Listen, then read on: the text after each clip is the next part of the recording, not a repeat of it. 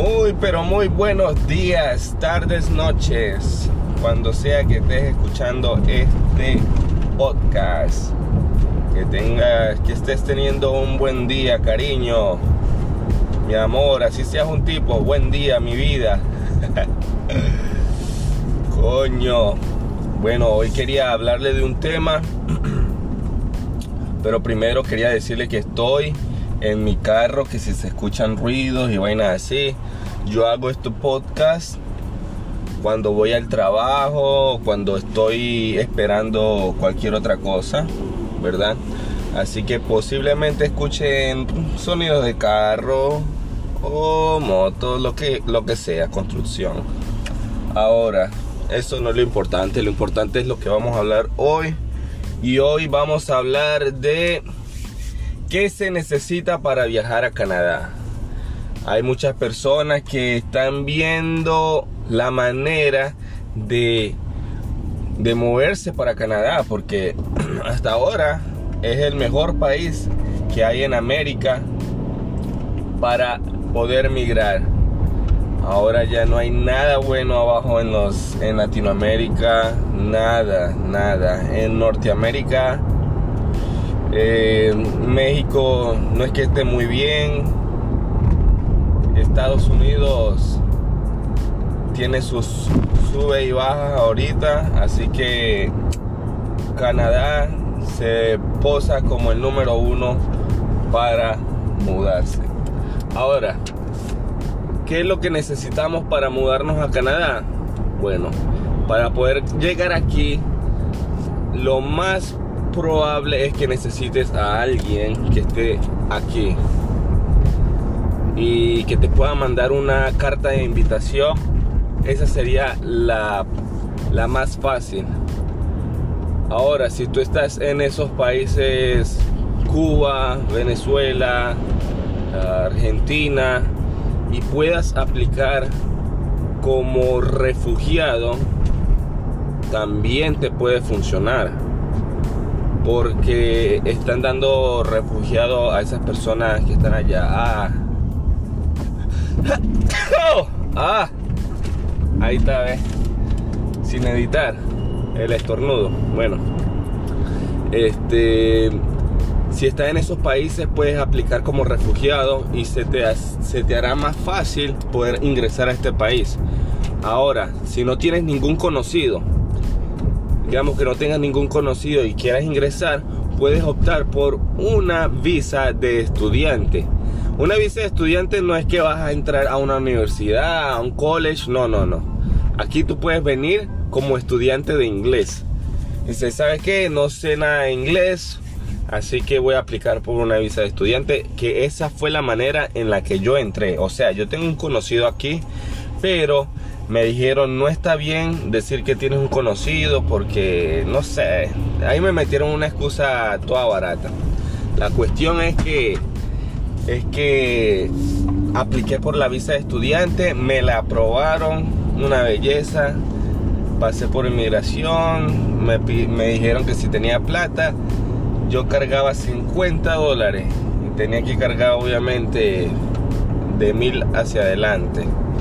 Gracias a Dios no me revisaron nada. La cuestión es así. Pides tu visa de estudiante y ves si te la aprueban. Es una, una manera fácil de aprobarte la visa. La otra es eh, visa de trabajo. Esa creo que es un poco más difícil porque una empresa te tiene que estar pidiendo para que tú puedas ingresar a este país. O sea que tienes que tener contacto con una empresa y, y hacer todo el papeleo ese. Creo que es una de las más difíciles formas de entrar al país. Bueno, en la manera que yo lo veo. Otra manera es si estás en Estados Unidos pero no, no tienes papeles y te puedes venir caminando, anda para el norte, por Montreal, por ahí la frontera está abierta y no hay mucha, mucha guardia. Así que si quieres pasar de una forma no convencional, vas ya para el norte. Por ahí, por ahí nomás. Ahora, pero me dices, coño Arnaldo, pero tú eres loco Ramón, estás hablando de ir para Estados Unidos y yo no sé inglés, tú, tú te volviste loco. Bueno, vamos a ver. ¿Se necesita inglés para entrar a Canadá? No, no exactamente. Lo que quiero decir es que si tú eres una persona que vas a trabajar en una oficina hacia el cliente o hacia los canadienses, obviamente si lo necesitas. Obviamente. Entonces, y entonces, ¿por qué dice que no necesitas inglés, Arnaldo? Bueno, lo que estamos aquí escuchando somos unos pobres. Así que la mayoría llega a hacer lo que se puede hacer. No creo que haya ningún cifrinito. Y bueno, y si hay algún cifrinito, disculpe por la excepción. Ahora. Ya se me olvidó, ¿ves? Ahora, este, para los que entran así y que empiezan a hacer lo que, lo que encuentren para hacer un dinero, a los hombres les recomiendo 100% la construcción. Que se dejen de mariquera y se metan a echar clavo y se metan a soldar y se metan. ¿Por qué? Porque en la construcción no necesitas papeles. O sea, sí necesitas papeles para trabajar. Pero cuando la gente necesita de mano de obra, se pasa por los, los papeles. Así que, así que esa es una buena opción para los hombres. Entrar en la área de construcción. Y para las mujeres que escuchan, creo yo, para mi humilde opinión, que la parte de limpieza es una parte muy, muy pedida por por, los inmigrantes y tampoco se enfocan a buscar papeles. De que si tienes papeles puedes trabajar, si no, no, no. Ahí si necesitan trabajadores, piden como sea. Así que esa es una opción por la que tú no necesitas el inglés. Porque hay muchos trabajos que no es necesario el inglés. Por ejemplo, si eres un programador, tú sabes que los programas se hacen en inglés. Obviamente todo el sistema es en inglés. Así que puedes hacer trabajos de programador, pero, pero a empresas pequeñas. A empresas, aquí hay muchas, muchos lugares que son latinos, donde hay pura gente de habla hispana.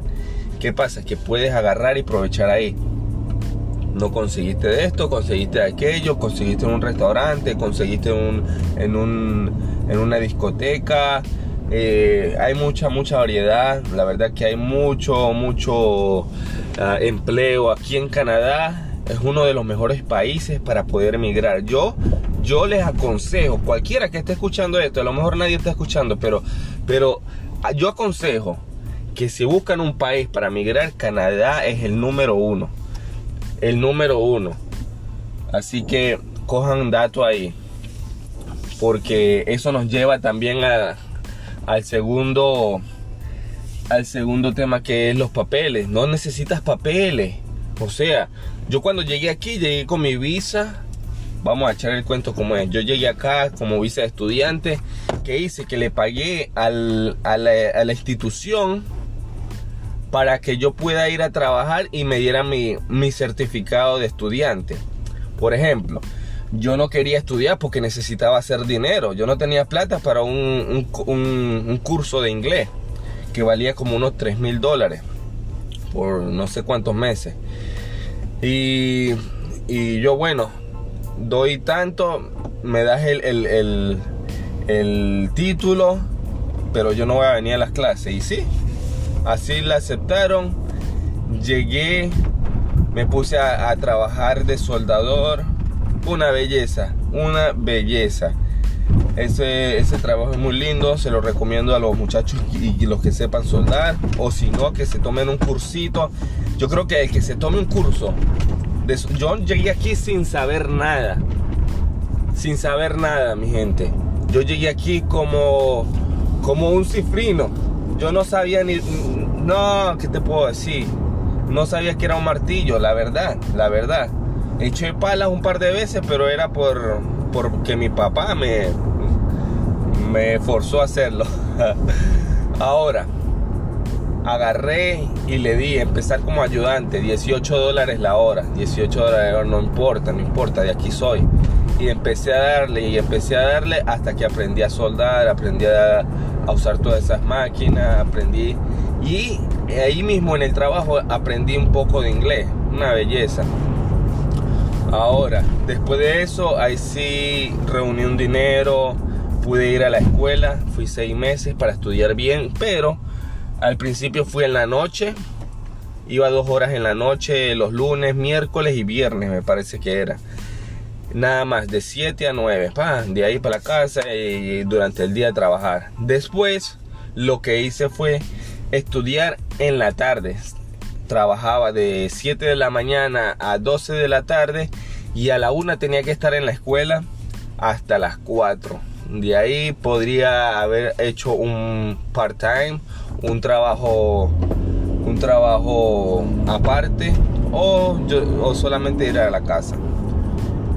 Después lo que hice fue estudiar durante el día de 7 de la mañana a 12 de la tarde y trabajar de 12 de 1 a 6 de la tarde. Y así iba yo tratando de llevarla y se puede llevar y, se, y, es una, una, vida tan linda porque te da tiempo de ir a, a, rumbear con tus amigos, a pasártela bien, conocer gente de otros países. Qué belleza. No tienen la idea lo lindo que es conocer personas de otra cultura. Es hermoso. Ahora, eso me pasó aquí.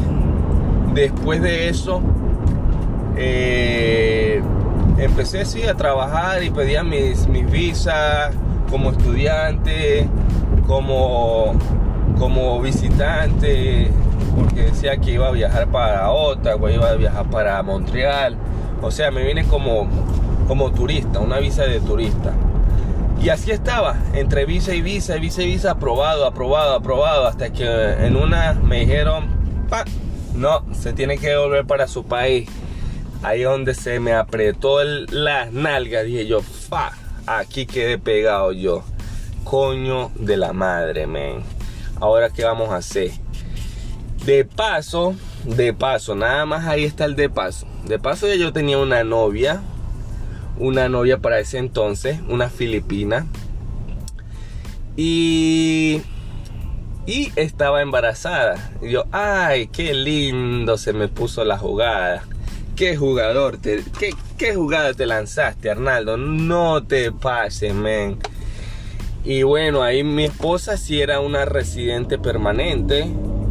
Lo, con lo cual yo, ella tenía sus papeles y entonces ya, ya estaba embarazada, yo quería hacer ya mis papeles y, bueno, ¿sabes qué? Esto va, para, esto va para largo y nos casamos.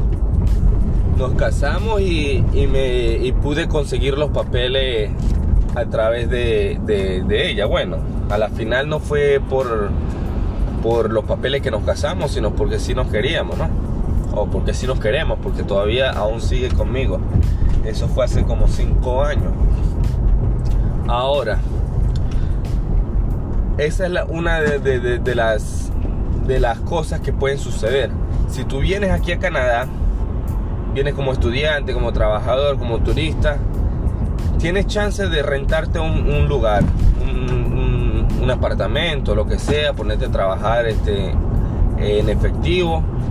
Y y lo que puedes hacer es es este sí salir conocer gente no te cases por papeles creo que no se lo recomiendo a nadie tú no quieres una vida con alguien que tú no quieres así que yo lo que hice fue esperar esperar y así así cuando estaba con los papeles yo esperé esperé y, si me salió alguien que me gustaba y, tenía el chance perfecto aquí mismo aquí mismo soy no y y bueno, yo le recomiendo que si, si viene así, esa es una decisión que tiene que tomar muy seria.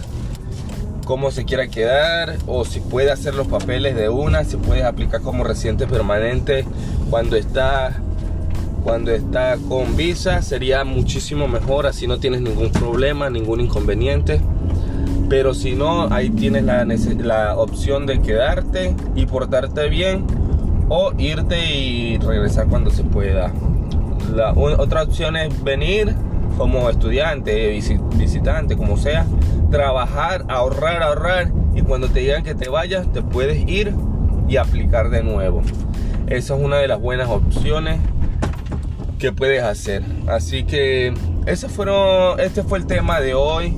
Solamente quería decirle y darles consejos de cómo venir a Canadá y qué se necesita. Y acuérdate, no, necesitas el inglés, no estés asustado por el inglés, porque se puede conseguir trabajo y mucha gente. Yo tengo muchos amigos que no hablan inglés y tienen su propio negocio. Imagínate. Así que, para adelante, mi amigo. Si vas para esa, dele duro yo. Que pase buena.